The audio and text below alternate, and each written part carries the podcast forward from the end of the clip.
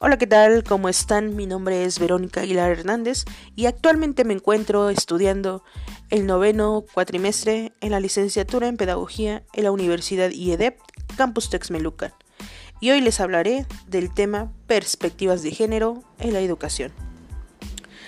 Bien, la perspectiva de género es una herramienta para el cambio de las relaciones sociales entre hombres y mujeres. Asimismo, alcanzar el bien de la sociedad y la igualdad sustantiva. Asimismo, analizar la relación entre hombres y mujeres y cómo permitir oportunidades y sus derechos como personas. El concepto de género comienza a surgir a mediados de los años 70, según la OEA, algunas personas confunden el concepto sexo y género, lo cual es totalmente distinta. Bien, sexo son aquellas características físicas y sexuales con las que nacemos, siendo mujeres u hombres.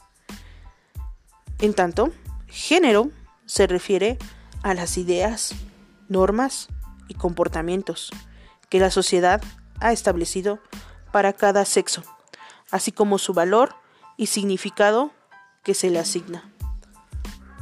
Hablar sobre esta perspectiva de género en la educación enfatiza sobre todo el valor y la práctica de equidad entre los sexos.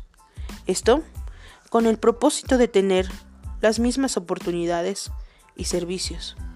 Hoy en día se trabaja en cuestión sobre los roles entre hombres y mujeres.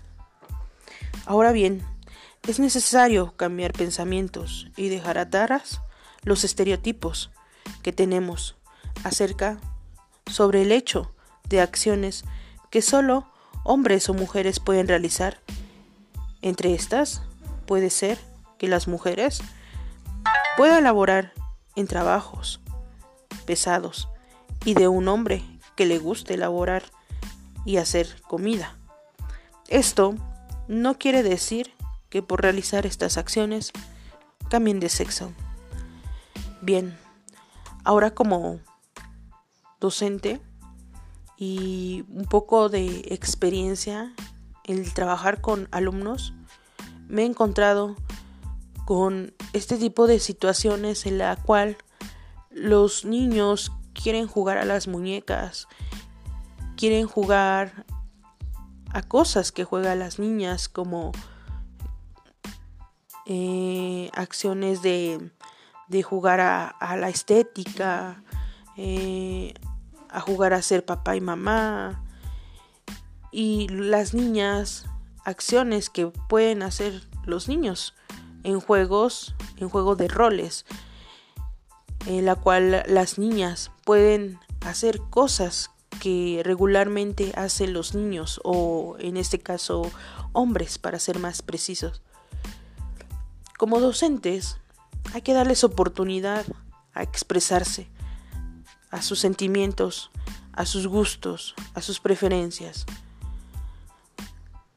Así también el papel del papá debe ser más empático con sus gustos, con sus preferencias el encaminarlos y cambiar este estereotipo que no por el hecho de que hagan acciones como estas o gustos, no cambia el hecho de que siendo mujer tengas que ser hombre o ser hombre te conviertas en mujer.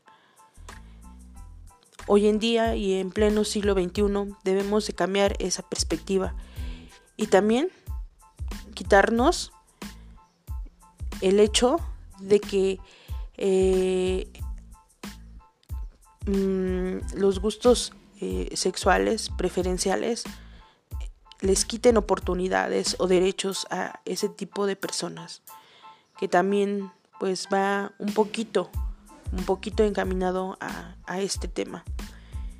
Y bueno eh, esa es mi aportación. Les agradezco mucho su atención. Gracias